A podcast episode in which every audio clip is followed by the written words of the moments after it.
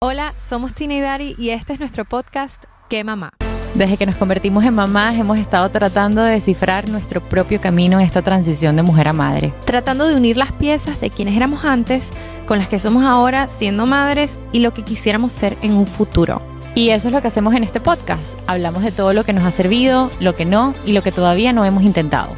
Por ejemplo, Dari, ¿alguna vez te ha pasado por la mente, oye, ojalá hoy no me pregunten a qué me dedico? Obvio, súper frustrante. O ¿cómo puedo tener tiempo para mí sin sentirme culpable? O háblame de las mil opciones, lactancia materna, o fórmula, o un mix. ¿Y las finanzas juntas o separadas? Y en cuanto a la vida en pareja, agendar un date night me parece cero sexy. Pero qué necesario hacerlo. Todas esas preguntas las vamos a responder de la mano de expertos y mujeres auténticas para que tú puedas sacar tus propias conclusiones y tomes la que funcione para ti. Bienvenidas a ¿Qué mamá? ¿Qué mamá? es presentado por With Laser, personalízalo. Grow Coffee and Cowork. Wasfall Laundry and Dry Cleaning Service. Amanda Ron Photography. Fotografía de marca personal para mujeres emprendedoras. Este episodio lo vamos a empezar particularmente diferente eh, Ale va a hacer una oración meditativa y si tú nos estás viendo o nos estás escuchando en tu carro, te invitamos a que la hagas con nosotros a medida de que ella vaya dictando esta meditación que te va a ayudar, sea cual sea eh, tu estado de ánimo ahorita y, y, lo que estés haciendo, te va a ayudar. Es bueno a veces en el día como que hacer una pausa y darnos el permiso de poder hacer este tipo de cosas porque la vida nos lleva, o sea, y nos lleva por ahí más nunca nos entramos. Entonces, eh, así que bueno, le vamos a dar paso a Ale para que empiece con su, con su oración meditativa y espero que ustedes la estén disfrutando. Eh, bueno, chicas, este, feliz día. Gracias por estar aquí, gracias por esta oportunidad de unir nuestras mentes para un bien superior para las mamás y las mujeres en general. Entonces vamos a juntar las manitos, vamos a inhalar profundo tres veces, inhalo profundo, y exhalo. Otra vez, inhalo profundo y exhalo. Una vez más, inhalo profundo y exhalo. Estoy aquí únicamente para ser útil. Estamos aquí únicamente para ser útiles. En representación de aquel que me envió. No tenemos que preocuparnos por lo que debemos decir ni por lo que vamos a hacer, pues aquel que nos envió nos guiará. Me siento satisfecha de estar donde quiera que Él desee, pues sé que está aquí con nosotras, que está aquí conmigo. Sanaré, sanaremos en la medida que le permitimos a nuestro espíritu, a la parte lúcida de nuestra mente, a esa conexión que todos tenemos con Dios, con el amor, que es lo mismo, enseñarnos a sanar. Entonces inhalamos profundo y vamos a dar entrada, paso a ese maestro del amor en nuestra mente para que sea él quien dirija todo lo que se va a decir aquí, nuestros pensamientos principalmente, nuestras palabras, nuestras acciones y nos ayude a la consecución de la paz. Que podamos recordar en este instante, en este episodio, que nuestro máximo objetivo es la paz, como mamá, como mujer, como ser humano. Alcanzar el estado de paz y sostenerlo. Inhalamos profundo otra vez. Y ahora sí, estamos listas para comenzar. ¡Qué, bello! me, relajé. Me relajé con esto. Miren, bueno, em, quiero empezar diciendo que estamos eh, empezando a grabar este episodio espectacular que tenemos el día de hoy. Es un círculo de mamás y estamos en nuestro espacio favorito, en Grow Coffee and Cowork, tomándonos nuestro tecito de lavanda con limón, que todo el mundo nos pregunta qué es eso que toman ustedes ahí morado. Es un espectáculo, si ustedes están cerca y quieren venir las invitamos, de verdad que este lugar es mágico. Si quieres trabajar, hacer un encuentro, comer, estar sola o solo, es increíble. Así que bueno, 100% recomendado que vengan a los espacios de Grow. Y em, en el episodio de hoy quiero empezar hablando un poco del tema de la maternidad. La maternidad es bien difícil y nadie, nadie, nadie te habla de eso. Y puede ser difícil por múltiples factores, desde el tema hormonal hasta el encuentro con tu cuerpo después de dar a luz o mientras estás embarazada. Eh, el cambio de rutina repentino que te pasa apenas tienes ese bebé en las manos y, nadie te avisó, pues, o sea que te tienes que despedir de esa persona que eras antes porque ahorita vas a ser una persona nueva. Y, y, también la cantidad de ayuda que tienes, esa tribu que te acompaña en el camino de la maternidad, influye muchísimo en cómo tu maternidad se desarrolla. Entonces, he dicho esto, quiero eh, recordarles que por esa razón cada maternidad es diferente y no se debe juzgar a ninguna madre, sino acompañarla. Y por esa misma razón, hoy traemos a la mesa a Oriana y a Alexandra, que nos vienen a hablar de un tema que muy poco se habla y muchas viven. Y para nosotras, tanto para Tina como para mí, era súper importante tener presente este tema de la mano de mujeres maravillosas como son Oriana y Alexandra, que quieren de verdad acompañar a esas personas que de la nada le han escrito un mensaje diciéndole, wow, necesitaba escucharte, no tenía idea que estás pasando por esta situación y yo necesito más información al respecto y te quiero preguntar. Entonces este es un espacio que le abrimos nosotras a ellas para que puedan compartir lo que es su camino de valentía hacia la maternidad en soltería. Eh, quiero también empezar diciendo que ninguna aquí somos pro divorcio. Eh, aquí eh, queremos y soñamos todas en algún momento de nuestras vidas con tener una familia, con hacer una familia como la que se veía en las películas de Disney, en las telenovelas. Y, bueno, la vida da cambios inesperados y da vueltas inesperadas y quizás tú nos estás escuchando y ni siquiera eres madre soltera porque te divorciaste, pero quizás eres madre soltera porque así te tocó, porque no sé, la vida pasa. Entonces esperamos de todo corazón que este episodio les llegue al corazón, que si les gusta lo compartan con alguna persona que sienta que, bueno, que vale la pena que lo escuchen. Y, y bueno, yo creo que sin más que decir, eh, le quiero dar la palabra a Oriana y a Alexandra que nos están acompañando hoy en ¿Qué mamá?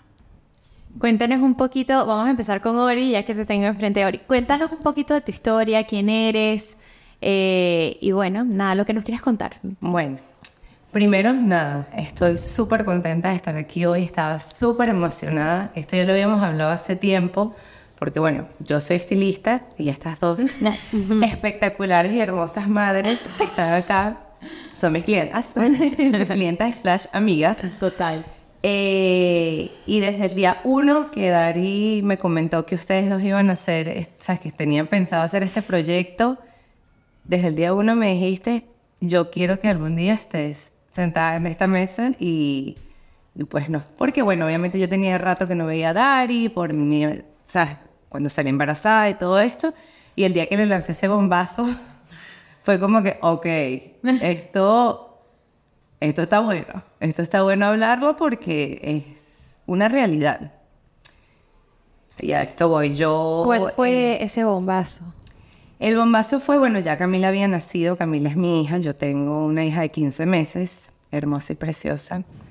Eh, yo me casé hace aproximadamente seis años, tuve un matrimonio, etcétera, y nada, ah, cuando yo salgo embarazada, decido separarme a los tres meses y me regreso para Miami, sigo trabajando, no hablé mucho de lo que estaba pasando en ese momento porque, bueno, no, como dijo Dari al principio, uno no es pro divorcio. Entonces yo, esa no era una opción, o sea, que yo tenía, pero fue la que pasó. Entonces ya el momento en el que yo me reencuentro con Dari, ya estaba pasando. Ya. Entonces, ese fue el bombazo, básicamente. Claro, no, o sea, siento que es súper importante que estés diciéndonos que durante tu embarazo tú decidiste separarte, porque más bien es un momento donde estás extremadamente vulnerable, no sabes lo que te viene. No, no, la cantidad de sentimientos que uno lleva en el cuerpo y en el, en el corazón. En el corazón. Pero qué valiente, Ori. O sea, ¿qué te, ¿qué te hizo dar ese paso? O sea, ¿o ¿qué te dio la fuerza?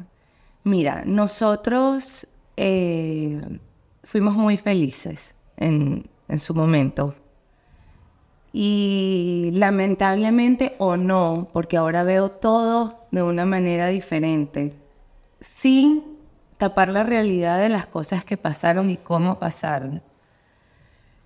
Pero me di cuenta que al momento de que yo salgo embarazada no, no era nuestro mejor momento. No era, nunca es el momento de tener un hijo. Yo creo que todas somos mamás acá y todas sabemos que eso no, no hay un right or wrong time para, para ser mamá.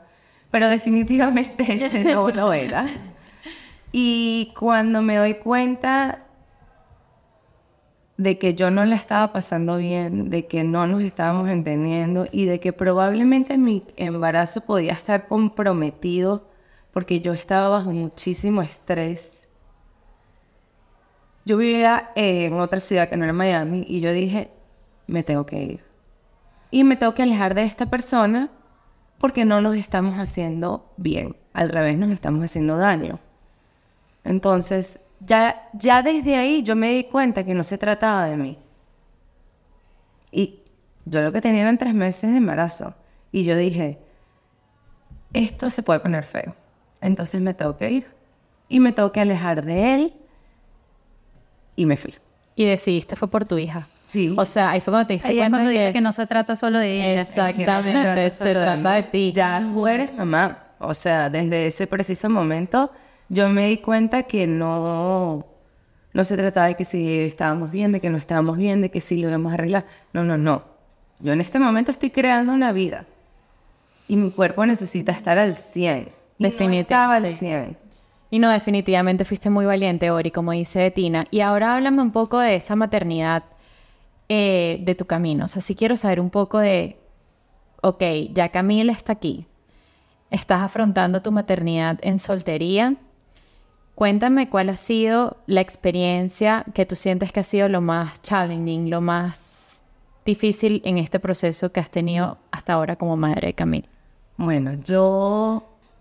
Muchas cosas, claramente. Yo creo que esa parte de, de dejar ir a la Oriana del pasado fue, fue dura.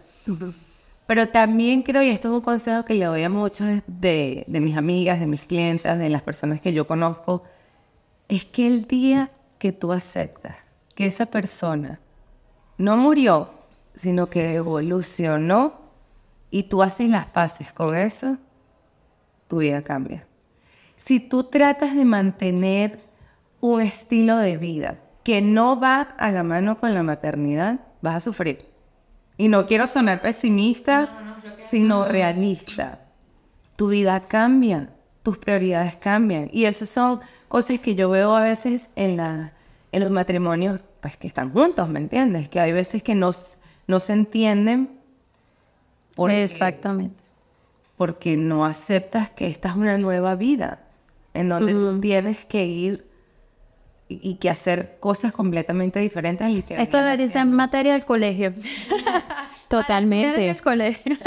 Entonces, Totalmente. eso, y bueno, ustedes saben, yo tengo 13 años eh, con mi profesión de estilismo y esa fue también una parte muy fuerte de que vino con la maternidad, que fue, wow, ¿cómo voy a hacer para seguir emprendiendo? Porque tú emprendes todo, cuando tú tienes tu propio negocio, tú emprendes todos los días y tú estás mejorando y tienes que evolucionar todos los días con esta persona que me necesita 24 horas. Sin, sin apoyo. Entonces, claro, Sin apoyo de una pareja. Porque el apoyo- haciéndolo, haciéndolo sola, Claro. sola como padre. No, pero es que Total. tienes que corregir porque es que es algo que la gente no tiene el chip. Entonces aquí vienen ustedes a educarnos eh, a todas y a todos los que estén escuchando, porque eh, uno está acostumbrado a que la forma correcta de vivir es la tradicional. ¿Sí me siguen? Sí, sí, O sí. sea, mamá y papá. Aquí ustedes, todas las, to- las, todas las decisiones que van a tomar caen sobre los hombros de ustedes, básicamente. ¿O no? Bueno, este, ahí, te, ahí te digo, por ejemplo, haciendo un, Un paréntesis. paréntesis que, mm, que no... La importancia del padre en la familia es de verdad, y eso lo he vivido con, con mi experiencia, porque yo antes, nosotras también, muchas de las cosas que hay que educar a la mujer y al- sobre todo a las de Latinoamérica, que generalmente los padres están ausentes o, ¿sabes? Hay mucho de eso. Es muy importante la presencia de un padre en la familia. Así no estén juntos, pero la presencia de- del padre, la importancia del padre es, es necesario tenerla en cuenta.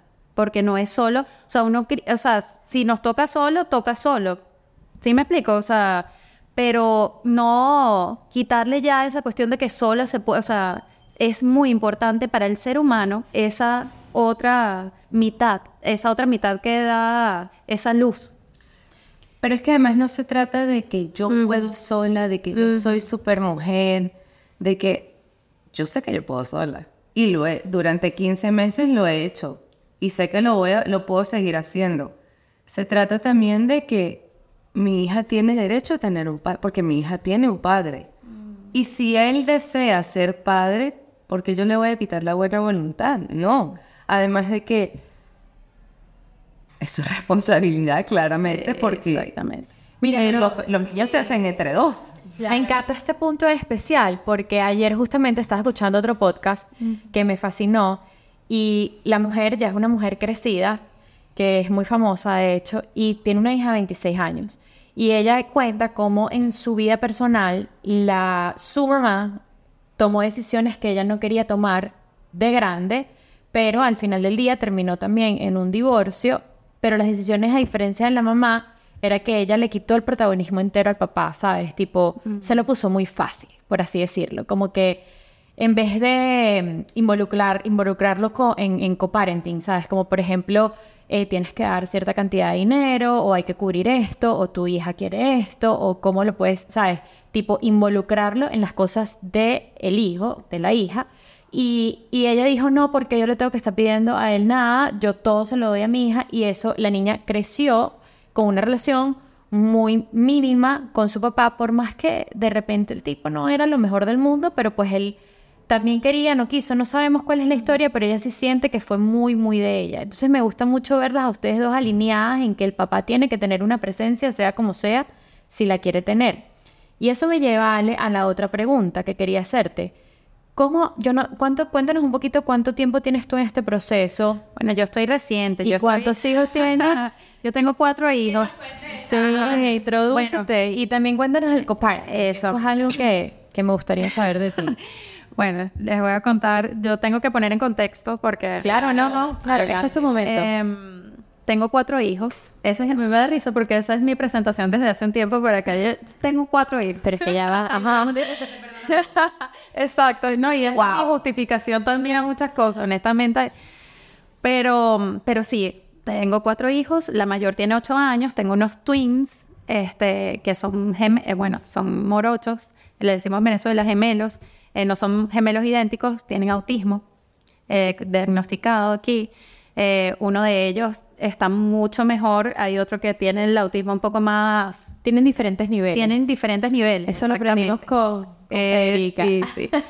y este, la más pequeña, que se llama Santina, no dije sus nombres, Sanat, es mi hija mayor, Manolo y Martín, y Santina, que es mi hija menor, tiene tres añitos. Eh, yo estoy en pleno proceso, yo estoy en pleno duelo y momento de separación. Todavía no ha llegado como, o sea, no sería responsable plenamente hablar como que de esa relación o de esa unión mamá y papá porque estamos pasando en un proceso que es muy movido y es muy cambiante. Y sin embargo apunta a una misión que mi misión es poder llevarnos de la mejor manera por el bien de nuestros hijos, pero no es la situación actual, o sea, esto está aquí.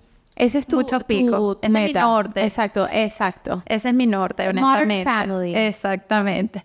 Este, pero sí, yo eh, me caí, yo en el 2023 eh, tuve una fractura de pie, me partí el pie en un viaje en Bahamas, estaba con mi familia, todos juntos en unas vacaciones soñadas que teníamos mucho tiempo que no podíamos tener Y nos fuimos, eh, mi esposo, porque aún es mi esposo, eh, mi familia, mis cuatro hijos y el perro.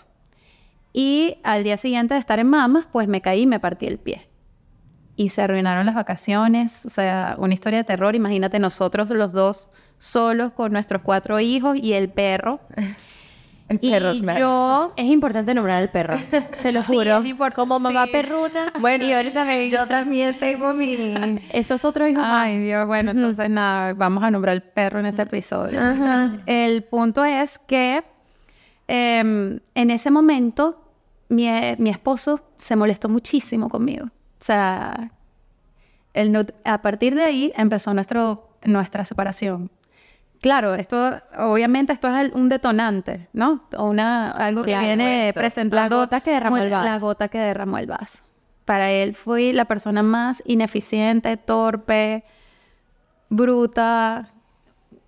Y, o sea, él me lo expresó. Estas fueron las palabras. Sí, bueno, sí, esas han sido las palabras. O sea, aquí yo vengo presentando unos problemas de narcisismo que está muy, muy sonado últimamente. Bueno, en fin, no voy a ser tan, tan específica porque no es necesario. Pero el punto es que eso fue un detonante en mi vida. Me operaron. Yo llegué de, de Bahamas, nos vinimos en bote, los niños, o sea, en verdad fue bien estresante. Y mi mamá estaba esperándome en el muelle. Y bueno, la mamá, mi mamá es, mi mamá es la mamá. O sea, mi mamá es todo para mí. O sea, de verdad ha sido un apoyo demasiado importante. Y la relación que yo he sanado con ella, o sea, poder entenderla, poder eh, ver a mi mamá con otros ojos, ha sido toda esta, toda esta historia, pues. Qué bonito. Eh, Súper me- bonito. Esa, Sí. perdón que te interrumpa, pero creo que es un punto muy importante. importante. Mamá Demasiado, demasiado, demasiado importante. importante. El apoyo de... Yo lo digo porque yo lo tengo. También, gracias a Dios. Gracias a Dios, tengo el apoyo de mis padres. Eh, la relación con mi mamá nunca ha sido como que de película. No, la mía tampoco. Y ahora, hoy por hoy, sí, sí, sí. Hoy por hoy te digo que yo no sé si lo hubiese logrado sin mi mamá, porque ha sido una abuela excepcional, pero sí una mamá excepcional. Y cuando yo di a luz y en todo mi proceso de posparto, fue mi, mi muleta para Tu todo. soporte. Mi soporte para todo. Es un roble, la mamá es, o sea, Ella, ella también se puso en modo... modo mamá. Mo- Es que esto no para, por eso es que es tan importante estos temas. Qué bello. Porque eh, eh, no es nada más la gestación, ojalá el bebé, es el recorrido de la vida que Nunca tú paras. no pares. Y como mujer, uno siempre llega a la madre. ¿Me entiendes? O sea, como mujer, uno vuelve a la mamá, eventualmente. O sea, capaz te fuiste, te despegaste, tuviste problemas, y, y eres mamá, y a la primera persona con la que vas es tu mamá, sea lo que sea que tengas que curar, sanar, lo que sea, es tu mamá. Y es que eso se honra, eso es como una energía ahí que hay que, y, y si hay tormentos en, el, en la cuestión, hay que perdonarlo, ese es el punto. Bueno, continuando con un poco con la historia, este, me parto el pie y bueno, a partir de ahí pasó todo esto, empezó nuestro pro- proceso de divorcio, o sea, empezó nuestra separación. Este, ya yo el ver esto que yo, porque fue al médico, o sea, fue al médico, me operaron y él no estuvo presente, no, aparentemente eso no le, él estaba molesto porque me partí el pie, o sea, Y tú adolorida. Bueno. no, el dolor, yo tenía dolor en el pie, fue, fue heavy lo de la operación, pero ese dolor de, de vivir eso, de, de reconocer ahí, no me pude volver a traicionar. O sea, fue tan contundente para mí mostrarme ese estado de vulnerabilidad porque con mamá de cuatro y ya mis hijos tienen, ya están más grandecitos, entonces yo, tú sabes, soy movida para allá, para acá, cocina, va, tal, una mujer muy activa y es, no puedes caminar silla de rueda por un mes. Ve lo que te está pasando. O sea, fue detente de mente y asume tu cuestión. Y me tuve que detener así y tuve, yo no, o sea, yo tenía la familia, yo no quería, yo hice todo lo posible, yo soy cero pro divorcio. o sea, yo hice todo lo posible para que mi familia arran- o sea, funcionara, pero uno tiene que Este, ¿qué Pero lo que me estás preguntando? Exacto. Ajá. Tú aquí con esto, paréntesis, porque Mm, mm. quiero, quiero hacer, o sea, quiero rescatar lo que estás diciendo. Tú fuiste forzada.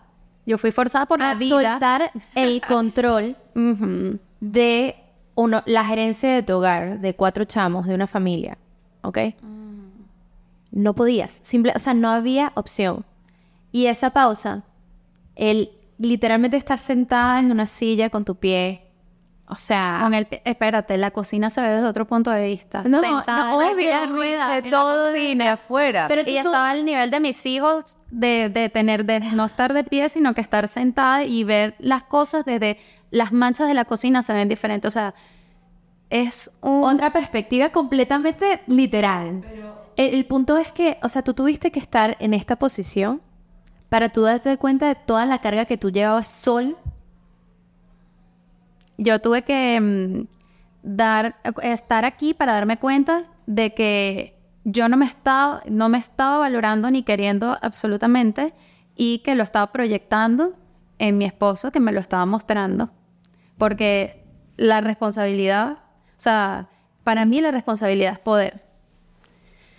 Uno siempre, a veces uno quiere echar la culpa, quiere decir ese, pero tú, uno tiene que entender a veces que hay cosas que uno está proyectando que son internas y que el otro te las va a mostrar y que en un punto tú tienes que perdonarte por haber llegado hasta ahí. Estoy en ello. Ale, pero es que ella, ella- claro, tú tuviste una pausa forzada física, pero aparte yo creo que fue el ¿qué más le voy a seguir tapando a este tipo para mantener a mi familia si ya aquí te abrieron los ojos Ya va, definitivamente? porque esto es una cuestión que eh, a los tres meses, eso fue en agosto. En octubre, él empezó a salir con una de sus mejores amigas, bueno, de sus amigas de las bicicletas.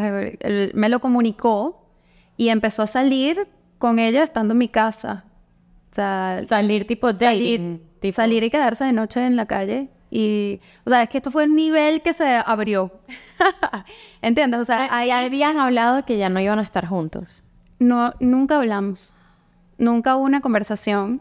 Esto Y, fue... y yo, yo creo que esto- todavía nosotros no hemos tenido una... Vamos No a puede sentar- ser. no, todavía. Pero ya va, esto es demasiado valioso porque yo siento que la mujer que se siente quizás atrapada en una relación, ¿ok? Que tiene detrás ahí como que demasiado presente la idea de quiero irme. O sea, como que quiero ser feliz, quiero Yo siempre conseguir paz. supe que quería irme. Y nunca tuve el Te tenías valor. que romper. Me tuve que partir el pie, te lo No, juro. Yo creo que tú no te escuchabas. No me escuché, yo- claro. Yo Oriana es arrecha por lo que estoy viendo. O sea, eso es lo que a mí, lo que a mí me pasó. Yo todo el tiempo, o n- déjeme arreglar esto. no todo el tiempo, pero una gran parte de mi matrimonio, yo sabía que yo me quería ir. Por lo cual yo siempre dije, no quiero tener hijos, todavía no. O sea, tu subconsciente, pues. Mi subconsciente, claro. Y creo que cuando a ti te pasa lo que te pasó y tú tuviste que ponerle una pausa a tu vida, tú, vi- tú fuiste espectadora de tu vida. Y tú viste lo que estaba re- pasando realmente. Lo que pasa es que ya yo este, vengo pasando por varias cosas. Eh, ya yo me había separado una vez seis meses porque mi esposo se ve, me había dejado con los cuatro niños y, ot- y otra mujer, otra ciclista. Entonces, yo accedo, o sea, fíjate tú, todas las, las cosas a veces están puestas en la mesa. No hay que, ¿sabes? No hay que indagar demasiado. Simplemente, lo que pasa es que uno con la insistencia y el... En tu caso no. Tienes cuatro En hijos, tu- obviamente pero vas a cuatro luchar, hijos, o sea, exactamente, y los no cuatro hijos. estar dura contigo mismo. Y eso, eh, yo estaba, que eso es lo que me dice mi amiga, yo tengo una amiga que es mi hermana, que ella me dice, estabas maternando. O sea, imagínate estar en todos estos, porque ha sido bien conflictivo, pues, todo esto, y mm, estabas maternando. El autismo, los niños, ¿entiendes? Y no ser comprendido, pero es que tú te empiezas a creer Tú te empiezas a creer en, el- en la cuestión de que, que eres tú que no sirves, eres tú que no e- eres productiva, eres tú que no das lo suficiente y tú, ¿entiendes? Hasta que llega un punto que la vida te tiene. Estoy Y- impresionada. Estoy impresionada porque, o sea, Sí. Yo también estaba impresionada. Dios me salve cuando estamos en Marte directo, ¿viste? Que estoy que sal. Mira, no, mentira, que era lo que les iba a decir. No, yo quiero, quiero de verdad felicitarlas a las dos porque, o sea, definitivamente creo que este mensaje le va a llegar a muchas mujeres que están tratando de salvar algo Que que no se puede salvar. No. Que definitivamente para tú poder tener lo mejor que tú le puedes dar a tus hijos es una mamá feliz y plena. Y si eso no lo estás viendo en tu casa, si estás durmiendo con una persona que definitivamente no te respeta, aparte cómo tus hijos te van a respetar en un futuro, o sea, hay como que mucho- muchos matices. Otra cosa que quería comentar es, me quiero ir ahora por el lado positivo de todo esto. Entonces, yo sé que esto saca lo mejor y lo peor de todos, ¿verdad? Pero entre, entre estos matices, eh, por lo poco que las conozco a las dos, yo sé que Ori, por ejemplo, floreció en su profesión y quiero que me cuentes de eso, como que cuáles han sido, sí, cómo, cómo has hecho para equilibrar tu vida como mujer y como mamá soltera. ¿Qué, qué ha sido eso que, que has traído a la mesa para, para poder equilibrar esta situación? Bueno, primero quería decir algo muy corto y es que muchas personas siempre me dicen como que, wow, Camila es tan feliz, ella siempre está tan contenta. Y una de las cosas que cuando yo lo, lo vi desde afuera es que mi hija, al no haber vivido o al no haber nacido con su mamá y su papá bajo el mismo techo en unas circunstancias tóxicas, mi hija nunca ha visto nada de eso. Entonces mi hija vive feliz. Mi hija está feliz cuando está en la casa, gracias a Dios, obviando los días como hoy, por ejemplo, la niña se despertó de mal humor, pero bueno, normal, ¿no? o sea, No es un robot. Los- las veces que se va con su papá también está muy... Y ella se lleva muy bien con todo el mundo y es muy... O sea, es una niña que de verdad es muy feliz. Entonces, eso para mí es algo muy positivo. Claro. Pero ahora volviendo a tu pregunta, para mí lo más importante en todo este proceso ha sido mi organización, ha sido las rutinas que yo he implementado en mi casa con mi hija. Yo toda mi vida he sido una persona súper, súper cuadriculada en la que yo me despierto todos los días a tal hora, yo entrenaba todos los días a las 6 de la mañana, yo soy súper organizada, o sea, a mí no se me... Pero yo, so- o sea, a mí me gusta ser así y yo dije, wait, si yo ahora soy mamá y soy mamá soltera, yo necesito tener un orden en mi vida. Yo necesito implementar todo esto que a mí me ha funcionado en mis 32 años de vida con mi hija. Porque yo no voy a estar sola y esto va a ser un caos. Entonces, la, para mí las rutinas, el sleep training, que yo sé que hay muchas... Unos matices ahí. Para ti, tu hija y tu, y tu estilo de vida era un must. Sí, total. Y yo quería vivir en paz. Y yo quería seguir siendo Oriana. Y yo quería volver a ser Herbiori, que es mi profesión. Exacto. Entonces, Momento publicitario. Eh, Hair by Ori, ya saben. es una. No, pero, pero me parece, o sea, que estabas diciendo que el sleep training, bendito sea. Sí, sí, total. claro. En este caso, bendito sea, porque es lo que tú Vuelvo, necesitabas. vuelvo a poner un poco de contexto. Yo me mudo, yo cuando me regreso de Jacksonville y con mi barriguita y mi perro, porque hay que nombrar al perro. Los perros. Yo me regreso a casa de mis padres, Camil nace en casa de mis padres, no sé qué, ta, ta, ta. Pero obviamente yo sabía por la persona que es Oriana que yo no iba a vivir con mis padres por el resto ¿Cuánto de mi tiempo vida. llevabas sin vivir con ella? Mucho tiempo, muchos años, por lo menos unos siete años.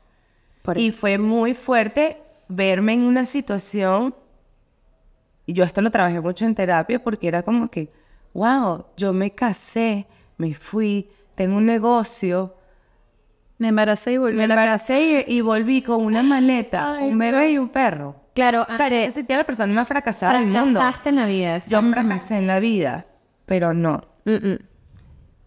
Más bien qué bendición tener donde caer. Más bien qué bendición tener donde caer, más bendición, o sea, qué bendición fue abrir los ojos y no era tarde.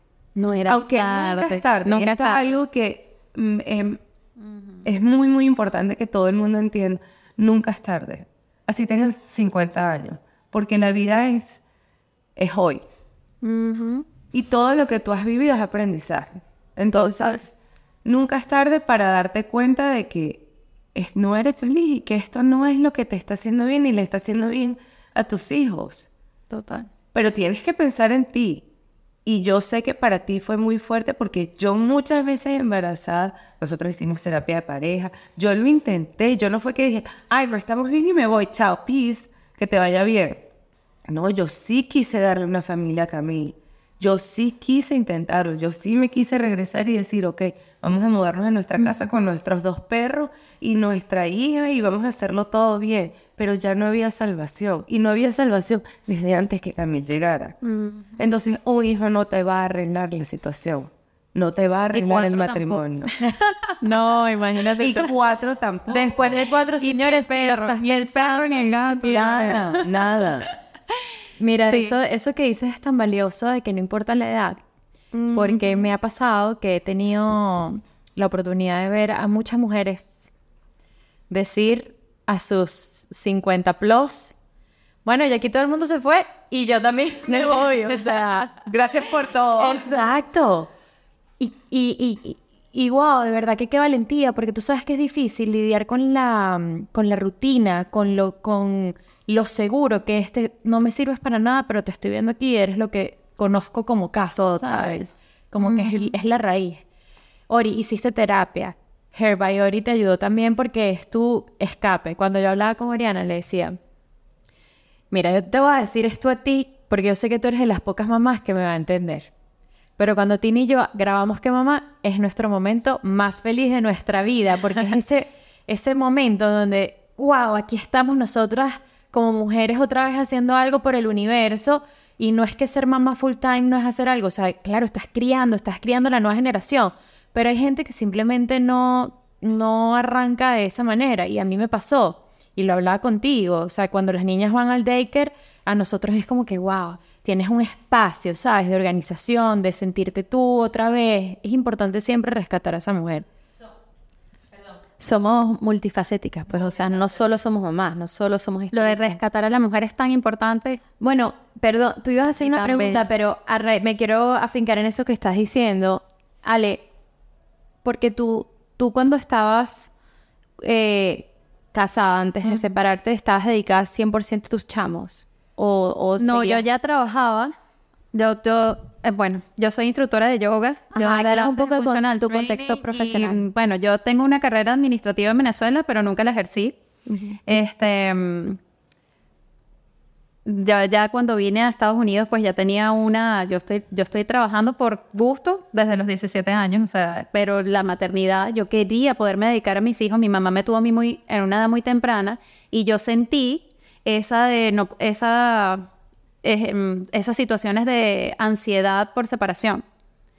Y yo no quería eso para mis hijos. Y yo trabajé en función de eso. Cuando yo empiezo, cuando yo empecé a dar a luz, yo tenía las herramientas para poder y las condiciones económicas para poder cuidar a mis hijos sin yo, sin estar trabajando tanto, pues, o sea, O de quizás una en, un trabajo corporativo de un trabajo, de oficina. ofici- un trabajo lucrativo. o sea, porque esto, la maternidad es un trabajo que no termina, como hemos, o sea, Sí, 24/7. entonces, bueno, también no, no puedo negar que eh, este, el papá de mis chamos tomó las riendas económicas y de la economía del hogar y yo me dediqué a estar con los niños porque eran tres seguidos. O sea, Sana- cuando los twins nacen, Sanat solamente tenía un añito. Este, después el autismo, bueno, muchas, co- muchas cosas, pero el punto es que mm, hace poco, en, el, en esta primera separación que yo tuve, inicié toda esta parte. A mí me encanta hacer ejercicio, entonces con el tema de, hacer ejercicio, de ser profesora de yoga y tal, yo logré este, tener un, doy entrenamientos personalizados. Entonces tuve un gimnasio y ahorita eso es lo que me dedico. O sea, doy clases eh, de stretching y doy, hago masajes terapéuticos. Trabajo con mi mamá que tiene un spa que se llama Ángeles Spa. Momento publicitario. Momento publicitario y estamos a la orden, por cierto, ahí. Y bueno, de ahí es que logré hacer en este interín que te estoy hablando, logré hacer una, licencia Ah. aquí de masaje para poder trabajar con mi mamá y como está tan unido a todo este tema del cuerpo, pues me encantó. Bienestar, pues. o sea, Bienestar, como que todo y fue perfecto. Te lo pregunto porque, ok, digamos que tienes eh, la herramienta para producir, porque eso es una realidad. Ustedes como madres solteras, que por más que sea para dar ese paso, yo siento que ese es un temor principal para muchas. Pero como ya cuando tenías como que esa fuerza de, de que, bueno, ok, yo tengo estas habilidades para eh, eh, producir dinero. Honestamente, estoy abordándolo también. O sea, Estás estoy, en yo eso, estoy en ello. construyéndolo. Estoy construyéndolo. No es que yo la tenía, lo perdí y ahorita estoy literalmente renaciendo en todos los en todos los ámbitos de mi vida, o sea, como como mujer, como como proveedora. Ok, ahí voy. Porque yo siento que ustedes, cada una es talentosísima en sus áreas, pero ¿cómo hacen? O sea, para construir como que esa, esa fuerza, esos desafíos emocionales, porque al final del día, si tú te paras un día triste, porque, y sobre todo tú ahorita que estás transitando todas estas cosas, o sea, ¿qué, ¿cómo manejas estos desafíos emocionales? Mira, ¿De dónde agarras fuerzas? ¿Cómo te apoyas? O sea, háblanos de eso, porque siento que es más es importante que que incluso... eso es lo más importante. Exacto. Eso es la base de mi vida. Yo soy estudiante de un curso de milagros. Qué raro que no lo, di- no lo dije antes, porque eso antes también, este, eso es un entrenamiento mental. Y eso es mi- la filosofía que yo pretendo aplicar en mi vida, ¿entiendes? Entonces, este, yo hago todo lo posible de que mis días empiecen con un momento de introspección.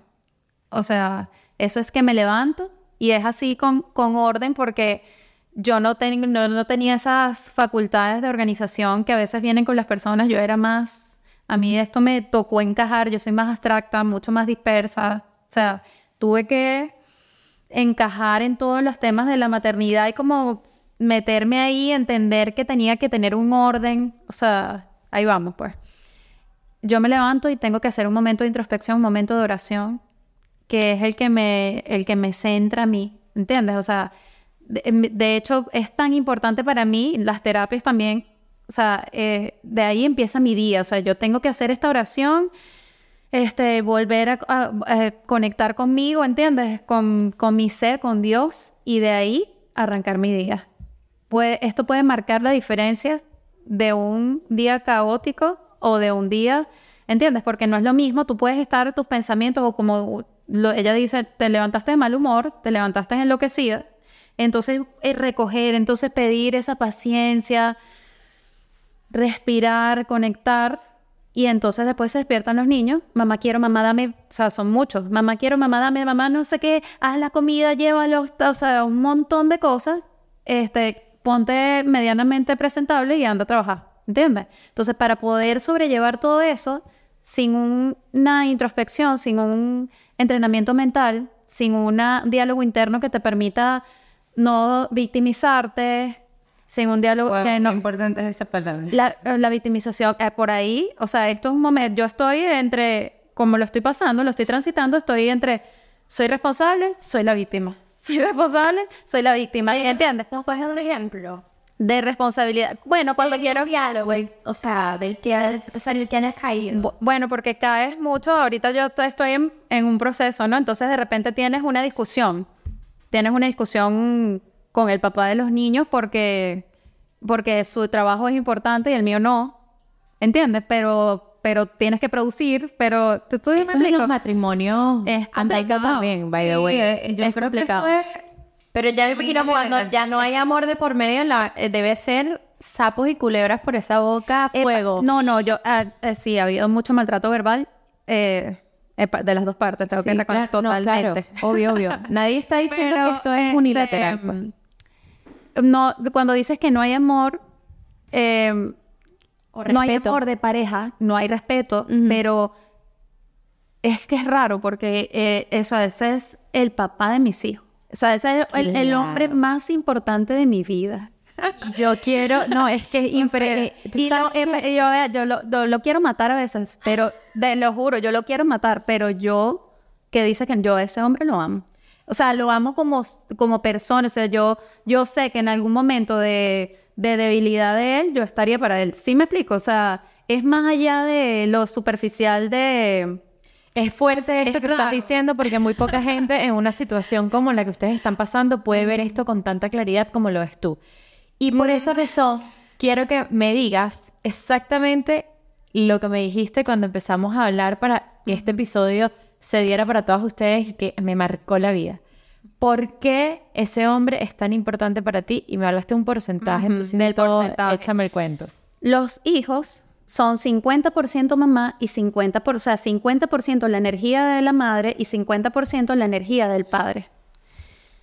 Yo necesito, estoy en ello, ojo, eh, perdonar toda la percepción que yo, toda esta historia loca que hemos hablado, ¿no? Uno necesi- yo necesito perdonar esta historia, es decir, que permitir que el amor me la reinterprete, ¿entiendes? Para, lo, para después poder agradecerla por completo. Ojo, ya hay partes que agradezco, pero todavía mm, hay cosas que todavía me duelen, ¿entiendes?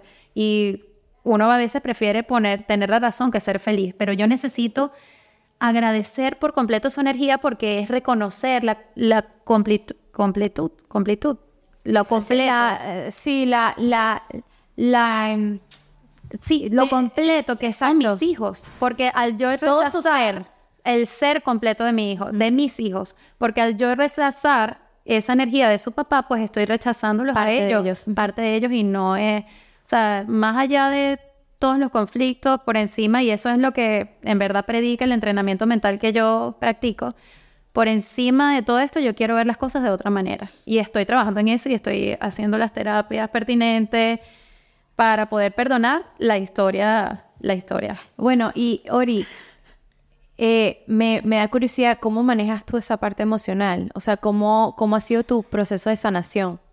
Mira, al principio, por, o sea, lógicamente, cuando pasó todo lo que pasó, yo estaba en el momento más vulnerable de una mujer, que es el embarazo, entonces fue sumamente duro. Todo pasa. Todo en la vida pasa. Caminase. Yo decido definitivamente meter los papeles de divorcio. Decido que esto ya no es lo que quiero para mi vida. Y claro, comienza el duelo verdadero. Pero comienza el duelo verdadero a la mano de En maternidad. la maternidad y el posparto. Y un negocio. Entonces yo decía, todos los días de mi vida yo decía, wow, ¿por qué yo? Porque a mí. Si yo tenía una vida normal, si yo era feliz. Y ahí es cuando me di cuenta que yo no era feliz, que yo soy feliz ahora que soy consciente de tantas cosas. Y ojo, esto no tiene nada que ver con el papá de Camille. Eso tiene que ver con Oriana. Eso tiene que ver con lo que yo quiero en mi vida. Eso tiene que ver con lo que a mí me gusta, con lo que yo quiero lograr, con lo que yo ya no quiero aceptar, ni voy a volver a aceptar más nunca en la mesa de mi casa. Entonces, al principio, además de que quiero hacer un paréntesis importante, porque esto es algo que me han preguntado muchas personas, y es como que, ¿qué haces? ¿Cómo haces para meter los papeles del divorcio?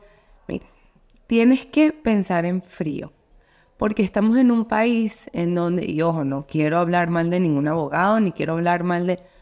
Pero acá todo es un negocio. El matrimonio es un negocio. El matrimonio es un negocio. Cuesta 89 dólares sacar una licencia en la corte para casarte. La firmas y la metiste y se acabó y te fuiste Una de mano sociedad. con tus anillos preciosos. Y el día que te divorcias, no cuesta 89 dólares. Ni es tan fácil como el día que firmaste y los metiste en la corte.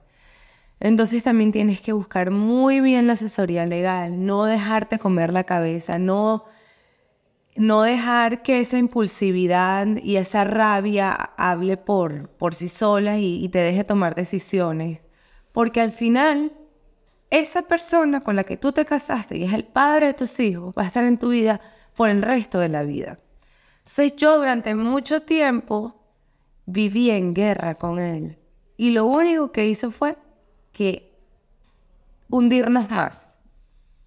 Y el día que yo dije, esto no se va a solucionar de esta manera, y yo no voy a ir a corte y no voy a pelear por la custodia de Camil, y no voy a sino que yo voy a dejar que el tiempo hable por sí solo y yo voy a dejar que las aguas se calmen.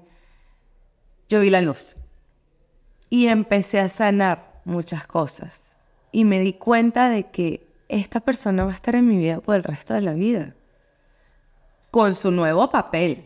Y eso es algo que yo le dejé a él muy claro. Tu papel es este. Pero ¿Tú quieres también- ejercer este papel? Perfecto.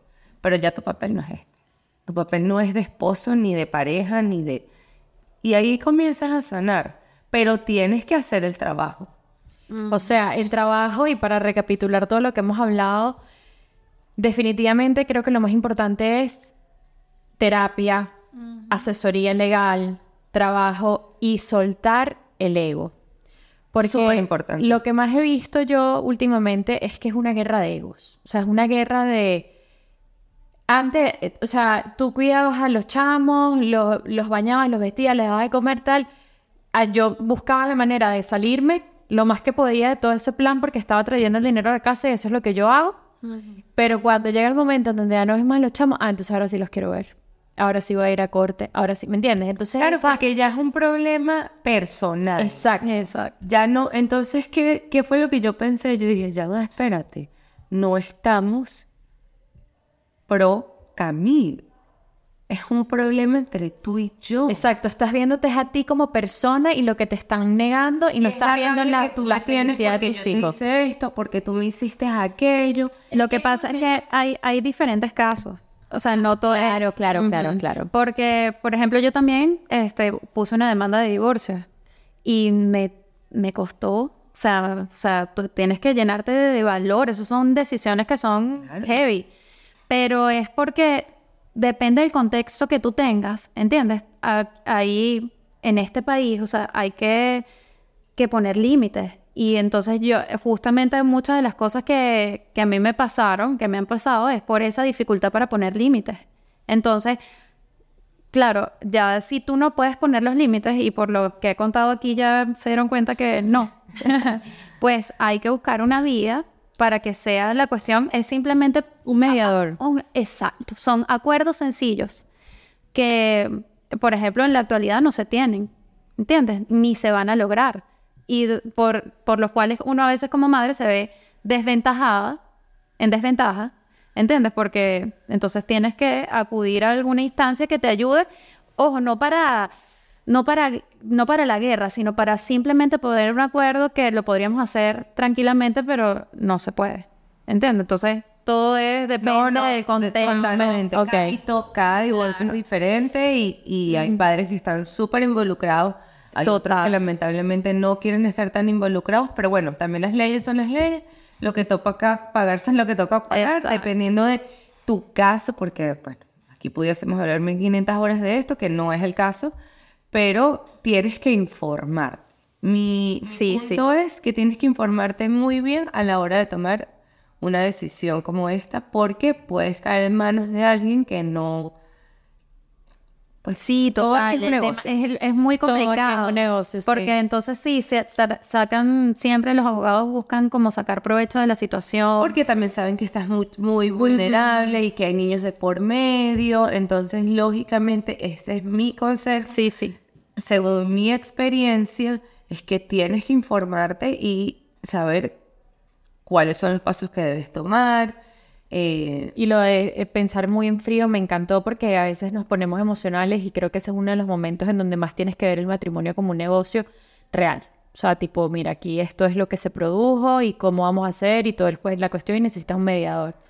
Ahora, lo más lindo de todo esto, yo quiero que ustedes me hablen positivamente de la decisión que tomaron. ¿Qué sienten ustedes como mujeres que hoy ya dijeron, bueno, esta parte, este paso ya se tomó? ¿Qué, qué, qué mensaje le das a esa persona, le dan ustedes dos a esa persona que no se, no se ha terminado de arriesgar a dar un paso y de verdad, por ejemplo, está sufriendo un maltrato en el hogar y nadie lo sabe, em, que tiene mucho miedo a nivel económico, que también tú me habías dicho, o sea, que ¿cómo hago? O sea, yo no trabajo, yo me dedico a mis chamos eh, o esta persona puede más que yo. Ok, ¿qué palabras le pueden dar a esa persona desde la perspectiva de ahora que ustedes cada una vive con su familia en su casa? Tú tienes un wifi que El se wifi, llama el ¿no? wifi nosotros cinco que me- Nosotros me, marcó. cinco, sí. Y yo quiero que me cuenten un poquito. De la luz, de la luz, de la luz. dentro de la Bueno, mira, oscuridad. nos mudamos. Eh, mis hijos y yo nos mudamos recientemente. Ayer, por cierto, entregué la casa anterior y pude limpiarla yo mismo, hice catarsis. Fue bien bonito eso. Los niños están felices. Mis hijos están felices. O sea, eh, cuando tú tienes esto, cuando tú sabes que estás haciendo lo correcto, ¿entiendes? Cuando sabes que, que estás en un porque a veces tú estás en una relación o en una situación de familia y tú te sientes mal porque en el fondo tú sabes que vas en el sentido que no es, ¿entiendes? Entonces, cuando tú estás en el sentido, en el, en, ya logras encontrar como un camino, empiezas a ver las luces, empiezas a ver los milagros. He tenido muchísimos milagros por todas partes, o sea, amigos incondicionales, muchísimo soporte, este, mm, el, el amor de mi familia más cercana, o sea, todas esas cosas han sido literalmente milagrosas. Se abren muchas Se abren las puertas, Se abren todo empieza a fluir. Eh, Ella dijo algo muy importante que es, nada es para siempre, o sea, los dolores pasan, todas esas. Y bueno, ya después que yo tenía tres días, que me tocó una mudanza súper heavy y tal, eh, sentir esa alegría o ese, ese gozo de cuando estás haciendo las cosas bien, así cuesten esfuerzo. O sea, hay cosas, eres digno de tu propio esfuerzo, eres digna de tu propio esfuerzo y, y ponerse ahí esa, en esa valentía y en esa perseverancia y esa motivación que te dan los hijos, porque te, te le vas a levantar todos los días. O sea, te vas a levantar todos los días a, a cuidar a tus chamos, a, a ser mamá y a seguir, a continuar. Pues la vida continúa y todo va, em, todo se va abriendo, o sea, los caminos se iluminan. Yo creo que eso que dices tú, cuando, cuando yo me mudé con Camil, imagínate, Camil tenía siete meses. Y nosotros nos mudamos a nuestro apartamento, lindo, con todo nuevo, gracias a todas las tarjetas de crédito de este país. Porque las cosas como son, o sea... eh, A mí me risa porque yo viví este momento contigo. sí, Yo sí. me acuerdo, yo me acuerdo todo, el- el- el- me encanta. Estabas emocionadísima. Estaba súper emocionada, tenía muchísimo miedo. Me acuerdo que me entregaron el apartamento y, y ya lo arreglé, llegaron los muebles, todo. Y un mes después fue que yo dormí por primera vez ahí, porque obviamente yo tenía un bebé de siete meses. Y yo decía, Dios mío, ¿cómo voy a hacer esto sola sin mi mamá? Que Porque fue- ser mamá primeriza... claro, yo era mamá tema. primeriza y ¿Sabes por qué me estoy acordando? Porque eso fue cuando hicimos el lanzamiento. claro, El launch party tú te estabas mudando. yo me estaba mudando, correcto. Eso fue en mayo. Yo me mudé en mayo, sí. Wow, Oli. Ah, o sea, para mí esto ha sido una realización. O sea, acabo de caer en cuenta de todo lo que has hecho. Sí. Wow. Entonces, cuando me mudo, que Camil, porque Camil y yo compartíamos cuarto en casa de mis papás, ella era mi roommate. cuando me mudo y Camil tiene su cuarto, yo todavía le estaba dando pecho. Yo esa noche dije, ahora se van a hacer las cosas como Oriana quiere. Ahora en esta casa, la que mando soy yo. y vamos a hacer el destete, el sleep training y todo, porque yo quiero ser este tipo de mamá. Y este tipo de mamá que es feliz, que sale, que tiene amigos, que tiene un negocio y que el tiempo en el que estoy con Camila es tiempo de calidad. Y, Qué bonito eso. y para mí fue un antes y un después cuando, cuando yo empecé a, a darme cuenta de que yo quería ser la mejor mamá para Camil. Y todo se me fue dando demasiado bien. Pero algo que tú dijiste que fue muy importante para mí fueron mis amigas, fueron todas esas mamás con las que yo, que ya eran mamás como ustedes, con las que yo me uní tanto y con las que cuento el día a día. Para mí, esa tribu ha sido indispensable. Porque además no es lo mismo mi mamá que una mamá de este siglo, de esta, generación. de esta generación. Entonces, agradezco mucho el conocimiento de, de la sabiduría de la experiencia, pero también agradezco todas las nuevas mamás y todo lo que estamos construyendo, esta conciencia, estos espacios en los que podemos hablar y podemos ayudar y podemos compartir. Para mí eso es increíble. Y eso me ha hecho darme cuenta de que si en algún momento de mi vida yo pensé que yo no quería ser mamá, ser mamá es lo mejor que me ha pasado en la vida. Ay, no, voy a llorar. Ay, sí, es muy lindo. Voy a llorar. ¿No? Y, y ha sido una montaña rusa fuerte, o sea, ha sido muy fuerte, pero hoy por hoy aquí sentada y también voy a llorar. Fíjate a ti, viendo, o sea, viéndolas a ustedes y escuchando todo esto, digo, wow, qué bonito es ser mamá. Y qué bonito es crecer y tener a estas personas y romper estos patrones Sí, y total. hacer que las nuevas generaciones sean cada vez mejores. Y que se sientan integrados en sea lo que sea tu, tu realidad, porque esto no es nuevo. ¿No? Esto es una realidad que tiene Esto no es nuevo, exactamente. acompañándonos en la vida y tenemos amigos con padres divorciados y tenemos primos, hermanos con padres divorciados, o sea, Y llegas a un momento en el que dices como que bueno, pero ¿y por qué esto nunca se habló? ¿Y cómo esta mamá superó todo esto? ¿Y qué hicieron? ¿Y cuál? O sea, se divorciaron. Y yo vivo con mi mamá. Mira, al comienzo de todo mi proceso, yo pensaba que yo era la única mujer en el mundo que le estaba pasando esto. O sea, y les digo con toda la honestidad del mundo que yo sentí una gran vergüenza porque después de haberme casado, de haber hecho una boda, o sea, y aquel show que uno muestra en las redes sociales y la pareja perfecta y la familia feliz, a mí me pasa esto y yo decía, me esto es el fin del mundo.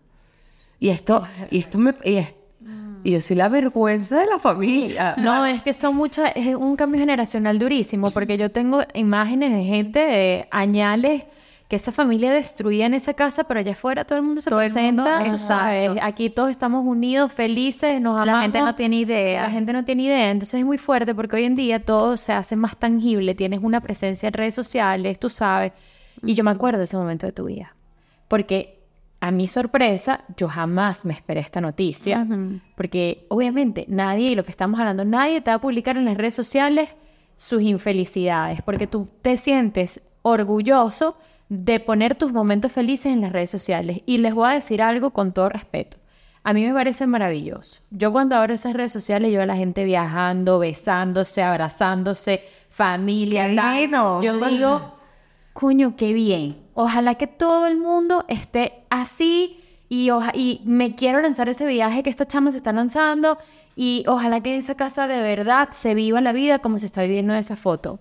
Yo sé que hay mucha gente que no lo ve así, que puede ser un trigger, que puede ser mucha comparación, pero hagan el ejercicio de verlo desde esa perspectiva porque es muy bonito, te llena. Entonces sí, yo sí celebro que publiquen en las redes la belleza, porque ya a veces uno viene cargado, entonces cargarte con, o sea, pasó ese nene, pues. Exacto. ¿Me entiendes? Exacto, total, total. Pero ahí va, eso es, una, eso es un tema. Ahora, el otro tema es cuando yo veo a Ariana y le digo, amiga, ¿cómo estás? Y me dice, me estoy divorciando. Y yo no lo puedo creer porque, claro, yo conozco, yo conocí al otro personaje y yo decía, en mi vida me hubiera imaginado No lo eso". hubieses imaginado. Entonces, tú que nos estás escuchando y esto te está pasando, tienes una tribu, no eres a la única persona que le está pasando.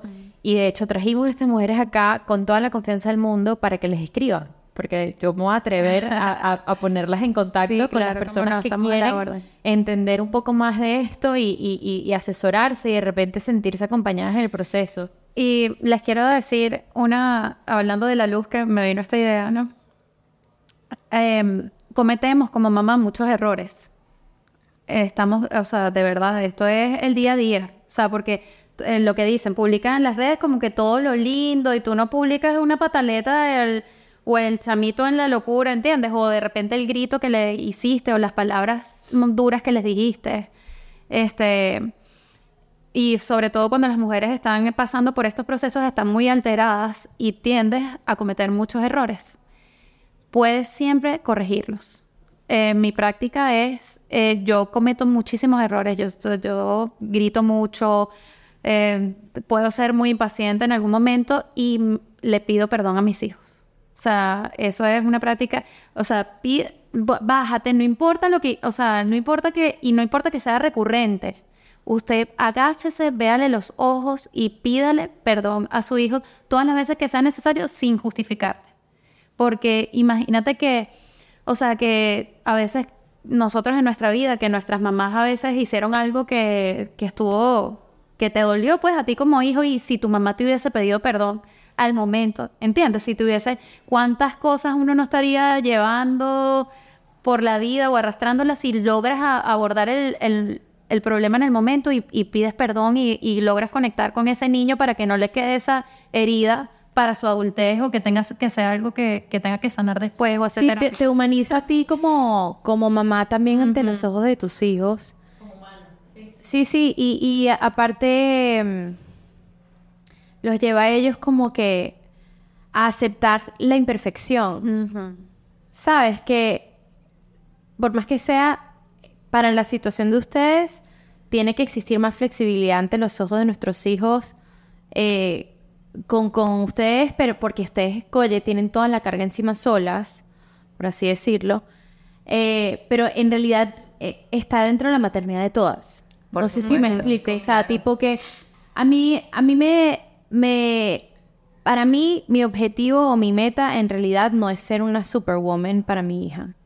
Yo quiero que ella me vea con mis perfecciones y con mis fallas y mis errores. Porque yo no quiero crear esa expectativa y ponerle esa presión sobre sus hombros, porque siento que eso es lo que nos ha llevado a nosotras a sentir esa vergüenza cuando no, cuando la vida no sale como queremos que salga. Exacto. Y, y lo que quizás no le da la, la fuerza a una mujer por muchos años de salir de un cuadro de tóxico que la tiene a, a sofocada. Entonces, eh, me parece demasiado valioso todo lo que se ha hablado hoy y podemos seguir y seguir y seguir. Pero quiero cerrar el episodio de hoy haciéndoles nuestro signature question. No sé si, si ya lo han pensado o no, pero bueno, Ale, ¿qué, qué mamá eres? Si tuvieras que definir, y puede ser hoy, no, no tiene que ser en general, puede ser hoy, ¿qué mamá eres? Soy la mamá que mis hijos necesitan, entendiendo que ellos me, me escogieron. Yo creo en esa teoría y me, me ayuda. Me ayuda a no sentirme culpable. Este, y soy una mamá en formación. O sea, yo estoy, yo quiero dejarle a mis hijos la menos cantidad de cargas que me correspondan a mí sanar. Y, y bueno, ahí estoy, est- en- estoy en ello. ¿Qué mamá eres, Ori? O- bueno, hoy no. Hoy no. Llegó. Ay, no está, y Camil, ¿cómo está? Y yo, yo ayer pedí perdón como 10 veces, ¿viste? Más o menos. ¿En serio? Estaba que Yo soy, también soy una mamá en formación. Yo siempre, siempre que hablo de la maternidad, aclaro, porque yo muchas de mis amigas me dicen como que, chama, es que tú haces ver la maternidad tan fácil y no sé qué, o me dicen como que, Marica, después de verte a ti como mamá, ya no tengo ni miedo. Y yo como que, bueno, a mí eso me, bueno, me enorgullece mucho y me parece súper empodera. Me empodera. Yo hoy por hoy me gusta decir que para quien lo quiera ver o quien lo quiera tomar, soy una mamá ejemplo, una mamá que decidió ser feliz, que decidió estar en paz, que decidió que sus sabes, que mi hija esté contenta, pero definitivamente soy una mamá en formación que voy a cometer infinitos errores, pero que estoy muy aware y estoy muy dispuesta a agacharme y a pedirle perdón a mi hija las veces que sean necesarias. Entonces creo que soy Qué esa bello. mamá. No, de- no saben la admiración y yo creo que puedo hablar por las dos que les tenemos, las aplaudimos, las felicitamos y bueno, estamos aquí para ustedes y nos llena el, el corazón saber que el espacio como un espacio como lo que es que mamá este podcast les les gusta y, y les sirve no solo como plataforma para hacer llegar este hermoso mensaje de ustedes a otras mujeres que necesitan escucharlo, sino que también les sirve de apoyo en su propia maternidad. Eh, y bueno, nada, creo que con eso concluimos el episodio de hoy. Voy a decir el disclaimer antes de cerrar. Eso. Sobre todo porque este disclaimer le agregué algo interesante. Eh, entonces, bueno, lo voy a leer. Eh, de antemano queremos decirle a todas nuestras oyentes que ninguna aquí somos pro divorcio, que las circunstancias de la vida llevaron a que esta fuera la solución y que la idea es presentar a nuestra audiencia con historias reales para conectar con quien lo necesite. Ante nada, queremos recordarles que este podcast es proporcionado con fines informativos y de entretenimiento únicamente. La información contenida en este programa no constituye asesoramiento legal, financiero, médico o profesional de ningún tipo. Los presentadores e invitados no son profesionales en ninguna materia específica y sus opiniones son personales. Se recomienda que consultes con profesionales calificados para obtener asesoramiento adaptado a tus circunstancias. Al mismo tiempo, queremos recordarte que visites thehotline.org. Es una línea nacional de abuso doméstico para obtener la ayuda que necesitas si fuiste o eres víctima de abuso doméstico en tu hogar. Y esto es... ¿Qué más? Gracias, gracias por venir. Las quiero mucho.